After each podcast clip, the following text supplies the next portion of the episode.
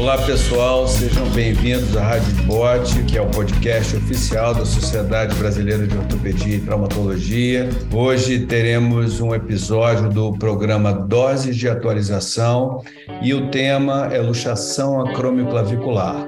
Eu sou Marcelo Campos, já milito na área da cirurgia do ombro e cotovelo há um pouco mais de 30 anos e eu fico bastante satisfeito de participar uh, dessa, desse podcast, porque é uma área que eu tenho um interesse genuíno e tenho tratado com frequência pacientes com esse tipo de lesão. Hoje eu vou ter o privilégio de conversar com o Mauro Grastelli. O Mauro Grastelli é médico do grupo uh, de ombro e cotovelo do Hospital das Clínicas da Faculdade de Medicina de São Paulo, da Faculdade da USP, né? e o Rafael Almeida, que é médico do grupo do Hospital de Base e do Serviço de Cirurgia de Ombro e Cotovelo de Brasília. É, enfim, e começando a nossa conversa, é, eu quero fazer um, um, A gente, mais ou menos, eu pensei o que, que a gente podia discutir. Essa é uma, é uma ficção que aparentemente é simples e é, é extremamente frequente, no entanto, ela tem uma série de controvérsias e uma série de dúvidas, e eu pensei sobre isso e roteirizar algumas coisas que a gente considera importante. Eu queria ouvir a opinião tanto do Mauro quanto do, Rafael, do Rafael nesse sentido. E eu comecei é, com a questão do próprio diagnóstico. Tá? Eu queria é, levar, levantar essa bola para vocês em relação tanto ao diagnóstico clínico quanto ao diagnóstico é, por imagem. Eu queria começar, acho que pelo Rafael, em relação à questão do diagnóstico clínico.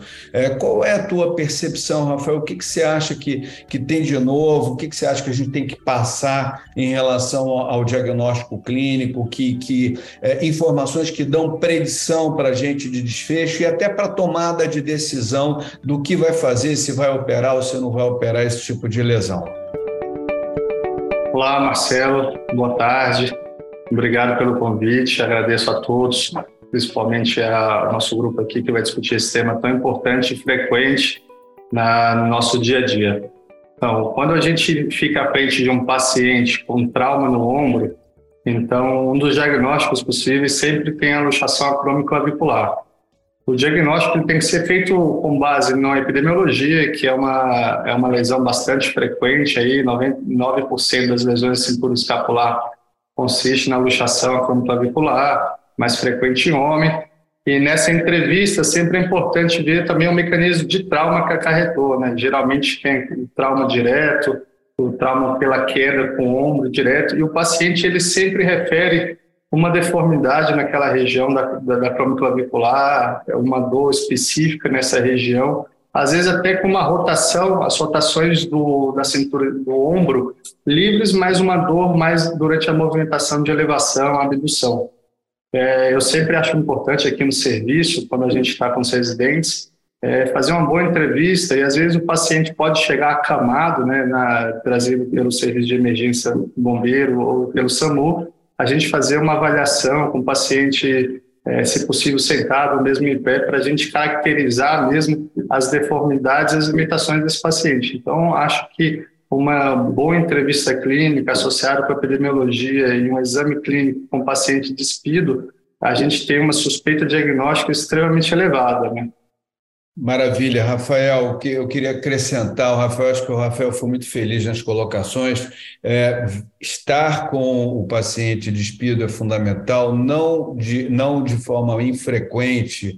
É, a gente vê abrasões na região póstero superior do ombro, que pode interferir com a decisão, o momento é, é, de eventual tratamento cirúrgico. E eu quero aproveitar o gancho do diagnóstico clínico, Mauro. O, tem uma, uma das pessoas, uma pessoa que estuda muito isso, a Mazoca, aí o Mazoca colocou em alguns momentos, Mauro, a questão de. Vamos falar agora basicamente, a gente está falando para ortopedistas, né? a gente sabe que tem uma classificação, depois eu vou querer até que vocês falem sobre isso, uh, falando da classificação de Rockwood, que é a mais popular, que todo mundo conhece, não sei se é a melhor ou não, a gente pode até entrar nessa seara. Entrando no grau 3, que é o, que é o tema de Crossfire, o tema de discussão, Tá? O Mazoca fala muito é, sobre a questão do grau 3, na realidade, ser um espectro de, de, de, lesões, que na realidade não é um tipo de lesão só, o grau 3, né? que essa, essa classificação seria insuficiente. Tá? E também há, no, no próprio grau 3, um espectro de pacientes, pacientes com demandas diferentes, com, com morfologia, com variações antropométricas que vão determinar ou não a decisão. Eu queria que o Mauro falasse um pouco para a gente sobre essa questão do, do que é importante você verificar em relação à instabilidade no exame físico, a instabilidade é, no sentido vertical ou no horizontal, se isso muda a decisão, porque eu acho que isso é um conceito tão importante na minha prática, e eu queria saber a opinião de vocês sobre isso e isso, que isso fique cada vez mais divulgado, cada vez mais informadas sobre esse tipo de, é, de, de, de informação para tomada de decisão. Mauro, por favor. Fala Marcelo, eu agradeço em primeiro lugar o convite e a participação, eu agradeço a presença com o Rafael aqui. Então, é um tema indo mais, mais ao ponto aí, que é o grau 3 né, da, da LAC, é um, é um espectro que eu sempre achei também muito, muito amplo, porque assim, a gente vai, pela classificação básica, é aquele entre 25% e 100% né, de desvio em relação ao espaço córaco-clavicular. Você pode ou não estar tá com ela totalmente, com a clavícula totalmente luxada em relação ao acrômio, ou ter algum contatinho ali. Né?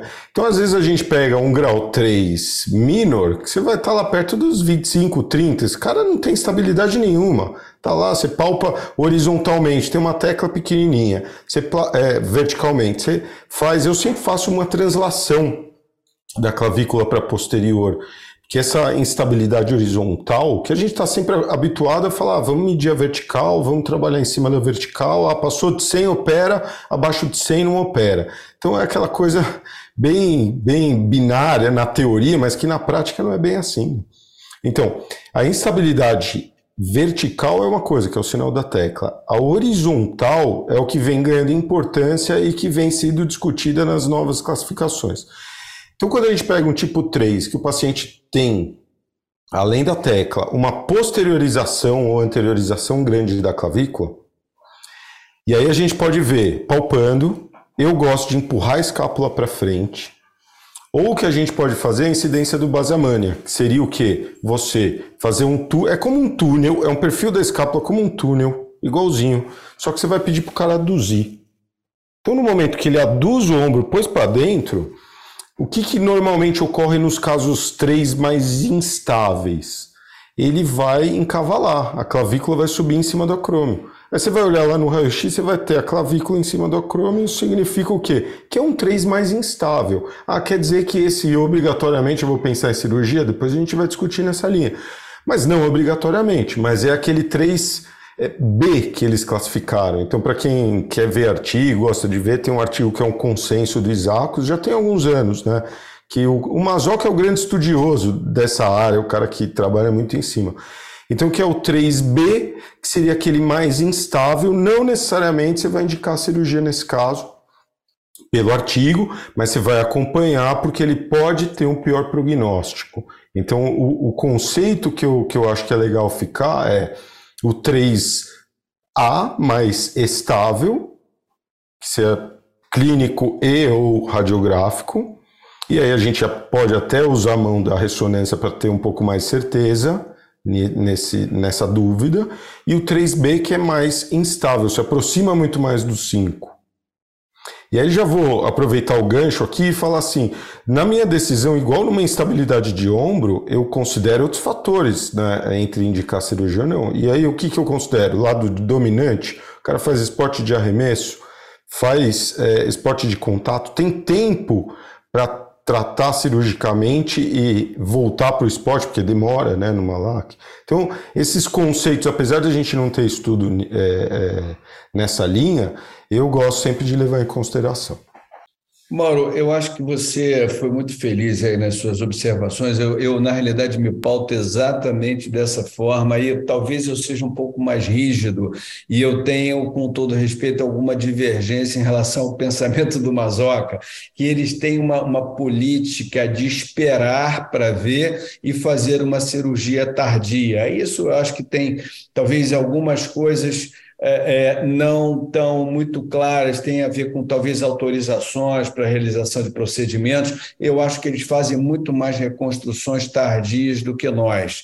E a gente, porque eu entendo que se você tem alguma coisa com um valor de predição, de mau desfecho, você pode fazer uma operação com pouca agressividade, esse é meu pensamento. Eu vou nessa linha aí e vou aproveitar que a gente está falando ainda de diagnóstico, eu acho tão importante isso. A gente falou sobre a questão do, da, do, da, da anamnese, da, da avaliação local, ah, falamos sobre a questão das classificações, falamos sobre a questão da instabilidade vertical e horizontal, o quanto isso te dá de predição sobre o espectro das lesões. Eu queria que o Mauro, olha, uma outra pessoa que estuda e publicou isso num grupo seleto de pacientes foi o John Tokish. O John Tokish ele publicou é, é, falando sobre medidas antropométricas, né, sobre distâncias, né, sobre intervalos. Ele, ele, ele mostrou com uma predição muito forte, é, quando você tem distâncias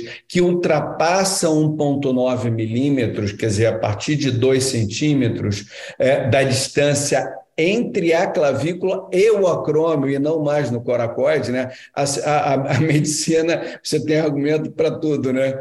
Ela vai. E, e aí ele mostrou uma predição é, muito clara em relação a maus resultados quando você tem a partir é, é de 20 milímetros de distância. Eu queria saber se você pensa isso também, se, ou mais importante, se você usa esse tipo de critério, e aí voltando para aquilo que o Mauro falou, que eu acho que é, uma, é um ponto, quer dizer, você espera esses pacientes é, é, reabilitarem e ver quem vai ficar bem ou quem não vai ficar bem para ir depois operar, ou você define previamente e opera aqueles que você sabidamente, entre aspas, a gente não está falando de uma ciência cartesiana, né? mas sabidamente vão tender a evoluir mal.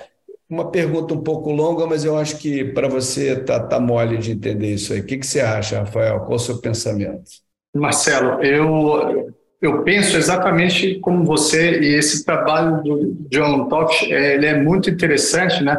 porque ele vai trabalhar nas LACs grau 5, né? com a distância acromioclavicular maior que 2, com maior índice de falha tratamento conservador quando é maior. Então, quando é menor, ele mostra esse trabalho, é super interessante, que é, os pacientes do tratamento conservador retornam até mais rapidamente às suas funções laborais, às vezes até esportivas, do que o tratamento cirúrgico. Né? É, eu tenho utilizado na, nas avaliações, além das radiografias em AP e ZANCA, as panorâmicas, que a gente vê essa instabilidade vertical, é, o AP é o perfil axilar, para a gente ver o deslocamento posterior, para a gente classificar, às vezes, um grau 4, né? E o, igual o Mauro falou, o Basamania e o Alexander também dão uma ideia boa nessas instabilidades horizontais. Eu acho que a gente tem que ser um combinado. Sobre as dúvidas que a gente tem muito, que isso é uma pergunta frequente, se faz ou não faz a ressonância, a ressonância ela não vai ser obrigatória, mas ela pode agregar nas lesões secundárias, né? Quando a gente sabe que até 30% das LACs elas podem ter uma lesão associada a labral, uma lesão slep ou um manguito rotador. Mas não necessariamente eu utilizo ela na minha rotina. Mas essa eu tenho tratado, já aproveitando o gancho, Marcelo, eu tenho uma, uma tendência muito conservadora no, no serviço. Então, eu faço uma avaliação mais detalhada da, da distância coroclavicular e cromoclavicular e a minha tendência é ser um pouco mais expectante, conduzo o paciente no tempo certo na imobilização, na analgesia, na crioterapia, faço uma avaliação com três semanas, seis semanas, eu acho que é um ponto adequado aí da gente definir se esse paciente já está instável apresentando dor com a repetição dos exames, se vai necessitar realmente de uma cirurgia ou se realmente a gente consegue fazer um tratamento conservador. E eu digo para você que tem tido uns casos bem interessantes de pacientes muito bons com tratamento conservador, tanto três quanto alguns pacientes seletos no grau 5. Bom, você, na realidade, a gente parece que a gente está fazendo, jogando altinho na praia, né? Quer dizer, um está cruzando para o outro, mas é bom, de certa maneira, é bom quando há uma convergência, mas a gente vai daqui a pouco vai começar a discordar, vai ser ótimo. Porque eu tenho, eu, na verdade, eu tenho muito mais dúvidas do que certeza.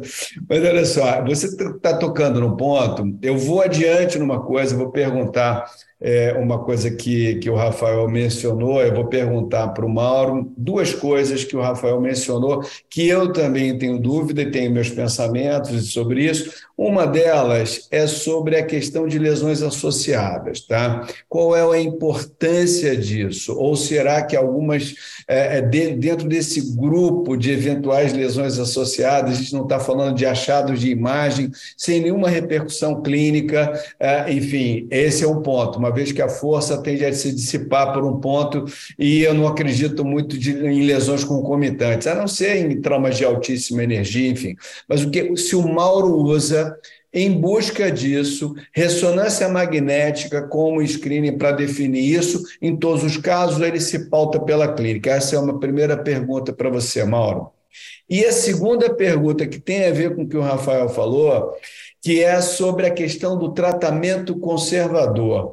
Qual é o foco do tratamento conservador? A gente sabe que o tratamento conservador ele permite é, desfechos clínicos mais rápidos, né? Aqui o, o, o é, você, você colocou isso muito bem, Rafael, e sem a desvantagem da operação numa boa parte dos pacientes, talvez aqueles que não tenham a instabilidade horizontal, não tenham distâncias acromioclaviculares maiores, enfim, e também dependendo da demanda dele. Você, como é que você pauta o tratamento conservador. Tá? E aí, depois, tá? eu vou fazer uma pergunta para vocês dois e para mim mesmo. Quando, isso é a terceira pergunta que é para nós três. Até quando, porque na minha visão, ele, isso é um divisor de águas, até quando uma luxação acromioclavicular, seja de que tipo for, ela é aguda, tá? Porque isso muda completamente a conduta. Você vai fazer uma cirurgia mais simples ou uma muito mais complicada com mais morbidade. Até qual é o momento do tempo em que você considera uma coisa. Mas isso é uma pergunta para depois que o Mauro responder as outras duas. Fala aí, Mauro. Vamos lá. Então, assim, ressonância, eu não uso de rotina.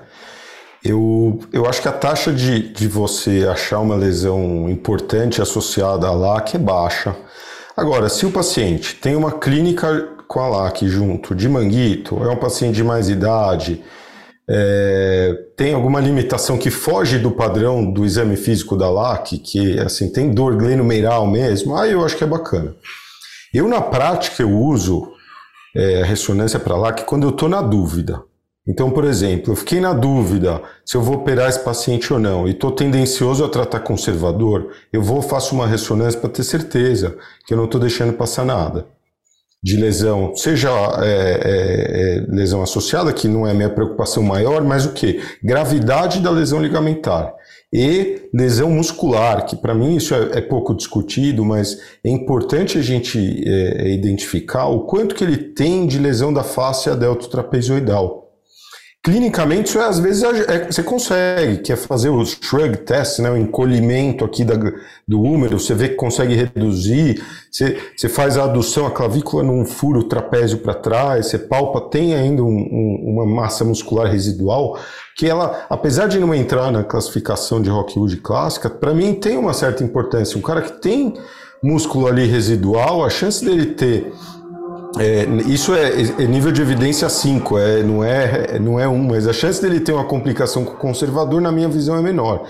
E eu não estou deixando passar uma lesão tipo 5, que é aquela é, que às vezes o raio-x não está muito claro, mas que subiu demais e é muito mais instável. Então, respondendo é, na dúvida, quando eu estou propenso a levar no conservador, quanto à ressonância. E o como levar o conservador, Marcelo, eu, eu já levei de várias formas e, e, a gente não tem também literatura para isso. Hoje, como eu levo? É, é, um tipo 3, a maioria eu levo no conservador, principalmente os três mais para o lado do A. O 3 para o lado do B, que seria o mais instável. Atleta, lado dominante, principalmente esporte que ele tem arremesso, e aí tênis para mim faz uma importância grande, porque tem esportes que você faça muita adução no follow-through, tem uma importância que a clavícula ali impactando no acrômio gera incômodo. Então, nesses casos, 3B, é, lado dominante e esportes, principalmente arremesso, paciente mais jovem, eu vou mais para o cirúrgico. Então, respondendo nessa linha. E quando eu opto pelo conservador, eu particularmente deixo três semanas de tipóia, gosto de deixar a tipóia mais apertadinha, e libero mobilidade de cotovelo, libero rotação externa já nos primeiros dias. Para mim, agudo para operar, é, em que eu não vou usar nada biológico, é uma semana. Passou, você vai ver artigos, são três semanas, outro fala 14 dias. Para mim é o seguinte: consegui operar na primeira semana, eu, eu, eu me dou a opção de não usar algo biológico como reconstrução ligamentar. Passou disso, eu já penso em, em associar pelo menos algum ligamento mais frágil, que seria o coracoacromial, é, para me dar um pouco mais de biologia. Maravilha. Rafael, eu queria ouvir tua opinião sobre exatamente o, essa questão de quando é aguda, quando ela é crônica, porque é, eu tenho algumas considerações também para sobre esse assunto que eu acho que é muito importante. O que, que você acha, Rafael?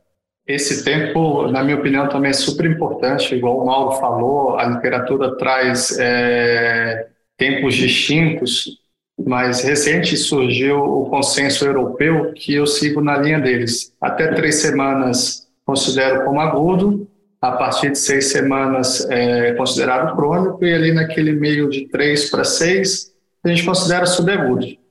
Então, até três semanas, sim, considero agudo, posso fazer uma intervenção, igual o Mauro mesmo citou. A partir de três semanas, eu acho que das N possibilidades que a gente tem de tratamento cirúrgico, a gente sempre acaba fazendo uma combinação, né? Então, assim, para mim o deadline sempre é três semanas. É bom, eu estava ansioso para a gente começar a discordar, mas eu acho ótimo, né? Olha aqui. Sempre bom. É, sempre bom. Então, exatamente é, essa questão das três semanas, isso converge com uma informação que nós colhemos, a gente lá da, da Universidade do Estado do Rio de Janeiro, não é? A gente fez um, uma, uma pesquisa com os ortopedistas que militam na, na cirurgia, um survey né, com vários é, é, questionamentos em relação o diagnóstico, a forma de tratamento das luxações acromioclaviculares. Isso foi. Talvez vocês tenham respondido a, essa, a esse questionário, a gente mandou para todo mundo e a gente teve quase 300 respostas. E o que a gente tem de informação sobre o médico brasileiro da Sociedade Brasileira de Cirurgia do Ombro é que 67%, eu tô até eu fiz essa anotação aqui para não esquecer, considera é, que essa lesão, exatamente da mesma forma que o Rafael, que essa lesão ainda permanece com uma lesão aguda, com um conceito de lesão aguda, isso na minha, na minha visão, isso implica uma visão biológica do, de como tratar essa lesão, ela permanece até a terceira semana. Quer dizer, 67% dos ortopedistas que são que responderam o questionário, foram quase, quase 300, eles consideram isso que é exatamente o consenso europeu. E aí eu vou, eu na realidade eu vou trazer uma questão para vocês Tá? Eu entendo que o tratamento dessas lesões ele pode ser feito de uma, na fase aguda, tá? e ele pode ser feito na fase crônica ou subaguda, e há uma diferença muito grande. Essas lesões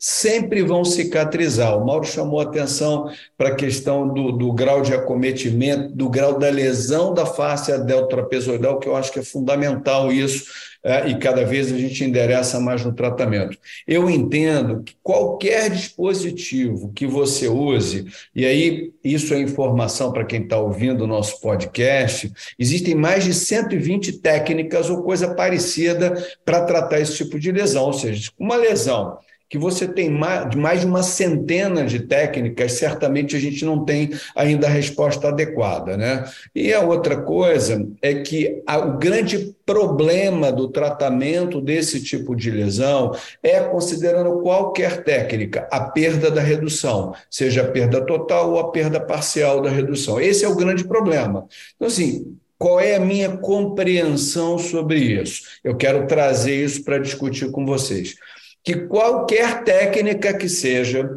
vocês são um pouquinho mais novos que eu, um pouquinho, 10 anos, sei lá, ou mais, eu, a gente tinha um dispositivo, eu cheguei a usar pouco, porque mesmo para mim já era coisa mais velha, é um dispositivo que é o dispositivo de Kenny Howard, que você, na verdade é uma coisa que fazia ferida, eu só tentei fazer isso uma vez, que você empurrava a clavícula para baixo, empurrava o húmero para cima para mantê-la nivelada, ou seja, é absolutamente impossível você deixar o paciente é, 8 a 12 semanas até ele cicatrizar. Então, na realidade, o meu conceito da lesão aguda é que você use um dispositivo para que você mantenha aquela redução e permita que os tecidos cicatrizem. Que tecidos são esses? Começando de fora para dentro, face delto trapezoidal, ligamento acromioclavicular e ligamentos coroclaviculares por fibrose, porque a gente não sutura, usualmente a gente não sutura porque a gente uh, vai suturar ele ao longo da fibra, você não consegue fazer sutura nesses ligamentos.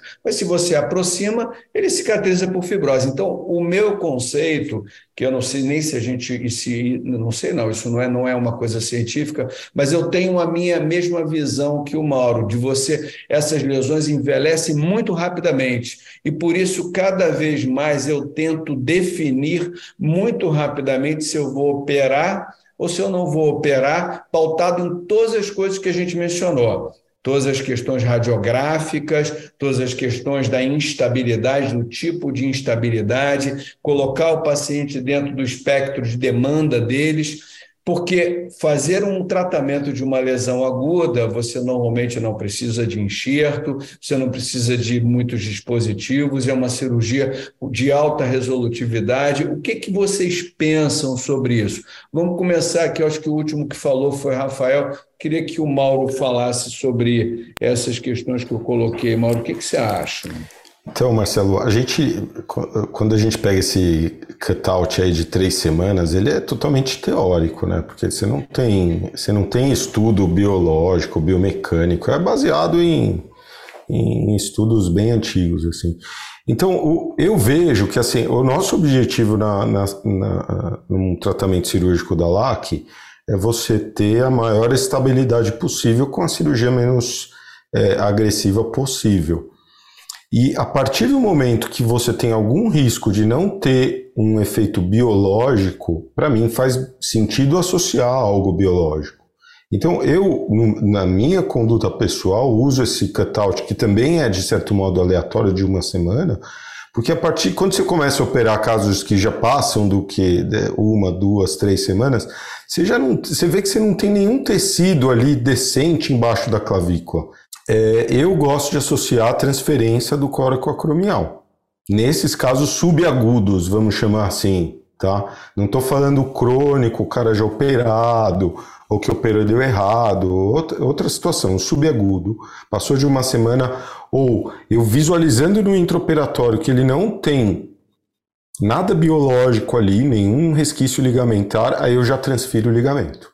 E aí eu transfiro ele para frente da clavícula não Mumford. Na realidade, você transfere, escarifica a parte da frente da clavícula e fixa ele dentro do osso. Com não, não, não. Colado na frente do osso ali.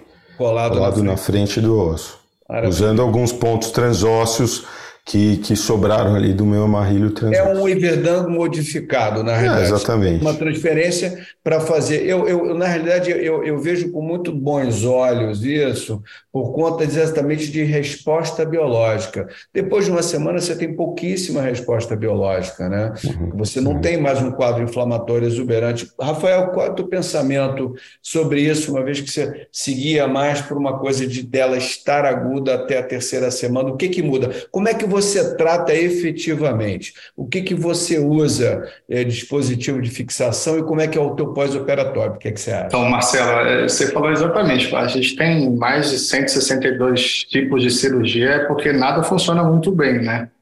Então, a gente tem técnicas associadas. É, eu sou egresso do, do SET da Unifesp e lá a gente fazia muito a técnica dos sete pontos, né? Então, a gente associava dois fios é, lisos, a técnica de Femister, com âncoras é, no coracoide e a amarrilha subcoracoide, associado ainda ao Everdan, né, a transferência coracoidal.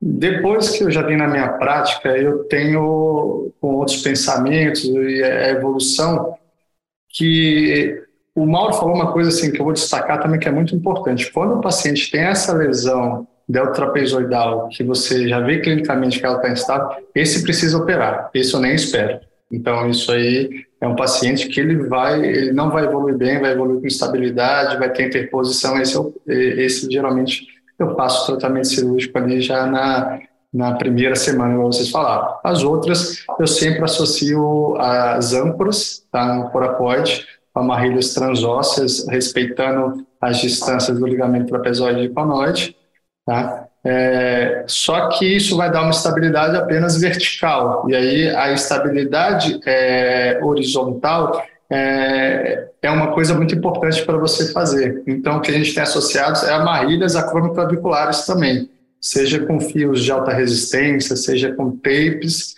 e às vezes no serviço público, quando a gente não dispõe de material, a gente utiliza até etibond mesmo, amarrando ali o acrômio na clavícula para dar uma estabilidade é, horizontal. Mas, na minha preferência, isso é, é uma coisa bem discutida, tá? que atualmente, aí, nos últimos três, quatro anos, eu tenho uma tendência a aguardar um pouco mais o paciente e feito a, com enxerto ligamentar, né? com enxerto tendino, perdão. E aí a escolha desse enxerto sempre me incomodou, né? Você vai operar um paciente com uma lesão no ombro e vai tirar um enxerto de flexores. Aquilo me incomoda de um jeito e alguns trabalhos mostrando do, do palmar, né? Apesar de nem toda a população ter, mas o palmar longo é um enxerto que dá um comprimento adequado associado com uma técnica de fixação com material de síntese, um fio de alta resistência, ele tem mostrado para nós um resultado interessante quando a gente faz um, uma técnica que o Mazoc estuda bastante, né, o oito invertido por baixo do coracoide e o restante do, do, do tendão que sobra, a gente faz a cobertura superior da acromiclavicular. E assim, os resultados no, na evolução dos pacientes têm sido muito interessantes. Tá?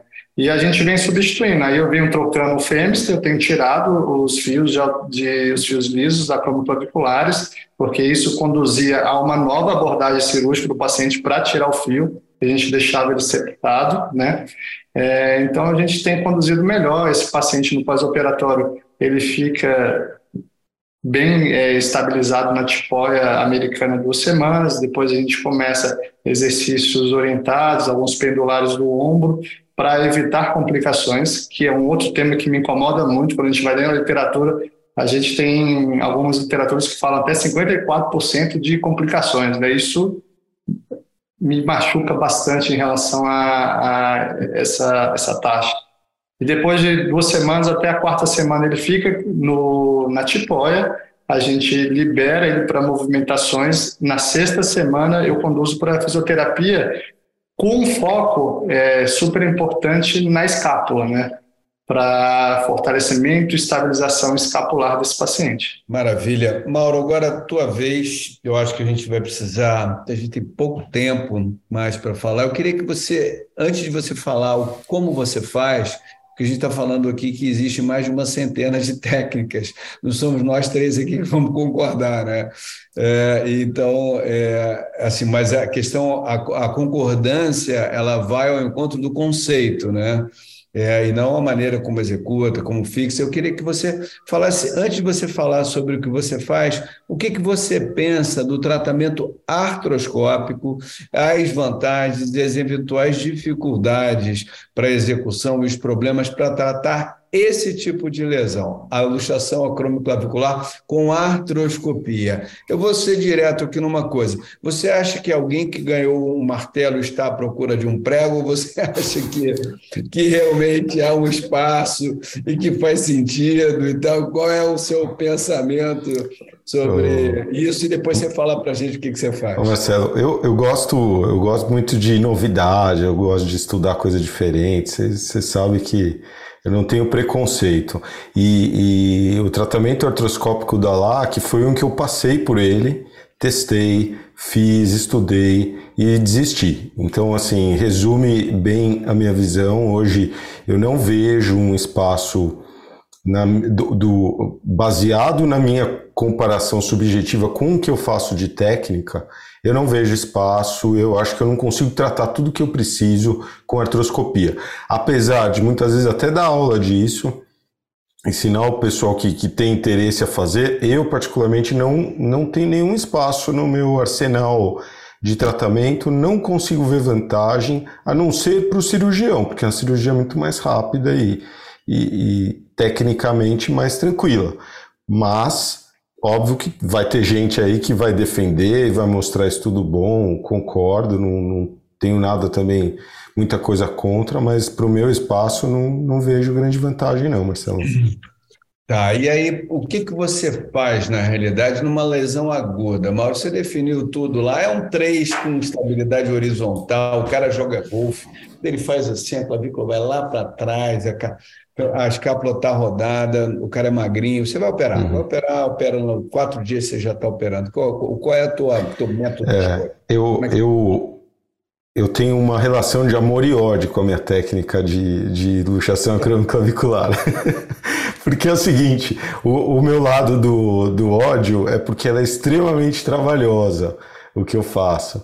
E o lado do amor é porque a gente tem os resultados muito bons. Eu, assim, minha taxa de perda com o que a gente tem feito é muito baixa. Eu faço muito parecido com o que o Rafael falou. Resumindo, assim, para a gente não passar muito tempo. Amarrilho subcoracoide com tapes de preferência, se não tiver vai fio grosso, tipo 5. Eu uso em geral quatro fios subcoracoides.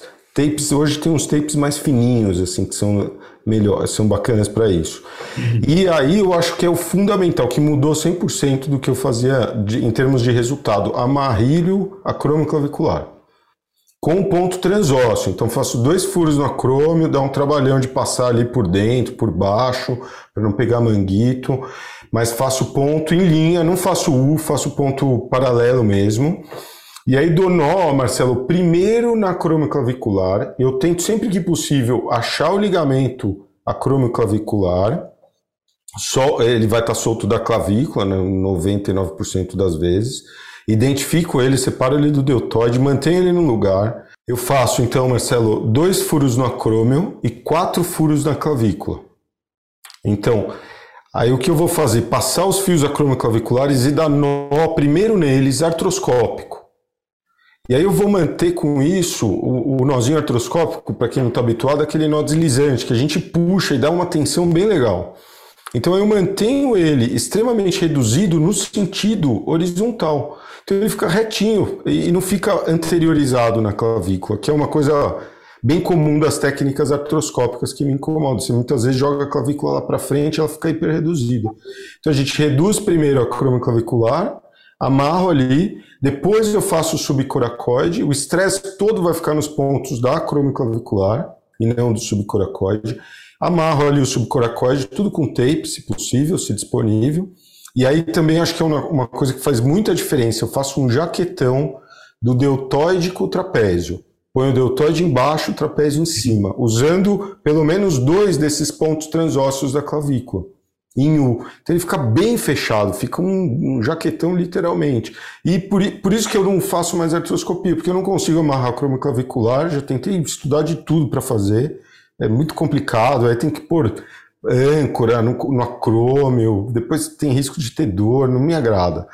É, e o jaquetão eu não consigo fazer pela artroscopia. Eu acho que ele faz muita diferença na estabilidade dinâmica ali do, do, do ombro. É isso. E aí faço o pós-operatório tradicional, um mês de tipóia, mas libero já. Eu não, não gosto do pendular, gosto de liberar a rotação externa, flexão na mesa, tudo que não tenha carga para jogar o, o peso do braço para baixo um mês de tipóia, depois fiz os costumes e é um pós-operatório doloroso no começo, mas depois das primeiras duas semanas ele é bem tranquilo, assim, não costuma dar muito trabalho. Maravilha. Eu acho que, eu, eu, na realidade, a gente tem realmente muito pouco tempo. Eu tenho exatamente os mesmos conceitos que vocês dois, quer dizer, é, estabilizar o máximo possível a sutura deltotrapezoidal. Eu já faço isso há alguns anos, com sutura com pontos transósseos, a sutura do ligamento acromioclavicular Diferente de você, eu faço depois, porque eu acho que se você, quando você, é, eu uso normalmente o dispositivo da Artrex, o tie rope aberto, com uma incisão centrada na clavícula, olhando o coracoide de cima, você coloca um roma pequeno, um de cada lado, e você entra com furo no meio. Eu discordo do que você falou sobre que é bom para o cirurgião a cirurgia artroscópica. Eu acho que não é bom. Eu acho que a cirurgia artroscópica para essa lesão, ela é extremamente complicada, ela é mais cara, ela é mais demorada e acertar o coracoide não é uma tarefa tão fácil. Então, sim, eu acho que isso que você faz faz muito mais sentido que também vai ao encontro do que o Rafael faz e do que eu faço também. Eu acho que cada vez as pessoas estão pensando mais nisso. Essa não é uma lesão tão simples, eu acho que a gente precisa abordar ela como você vai fixar, eu acho que tem várias discussões. Cada vez menos a gente usa técnicas de transfixação da, da articulação acromiclavicular por conta de condrólise, por conta de risco de infecção, de falha, de soltar e também de ter que tirar de novo. O Rafael chamou muito bem a atenção sobre isso. Então, eu acho que é um conjunto de coisas. Com relação ao pós-operatório, tenho exatamente a mesma visão. Pós-operatório conservador, eu não vejo capsulite adesiva, restrição de movimento, Tá? Deixa a pessoa quietinha, faz só isso aqui, digita, braço abaixo de 60 graus, e aos dois meses, quase que invariavelmente, a maioria dos pacientes já está levantando o braço para cima, com muito pouco tempo de reabilitação. Eu acho que a gente chega ao fim, a gente, eu estava pensando em fazer nossa conversa em 20 minutos, mas esse assunto parece bobo, mas esse é um assunto palpitante. Eu, na realidade, a gente poderia até ficar conversando mais aqui, mas eu é, acho a gente que... Termina a gravação e fica batendo mais um papo. Aqui. Pois é, pois é. então, assim, eu queria agradecer é, ao Rafael, muito obrigado, Rafael. Um prazer estar aqui com você. Agradecer ao Mauro. Muito obrigado, Mauro. Um prazer estar aqui com você. É, e vocês acabaram de ouvir mais um episódio da Rádio Esbote, o podcast oficial da Sociedade Brasileira de Ortopedia e Traumatologia. Para vocês saberem, todas as edições estão disponíveis no site é www.sbot.org.br e também nas principais plataformas de streaming.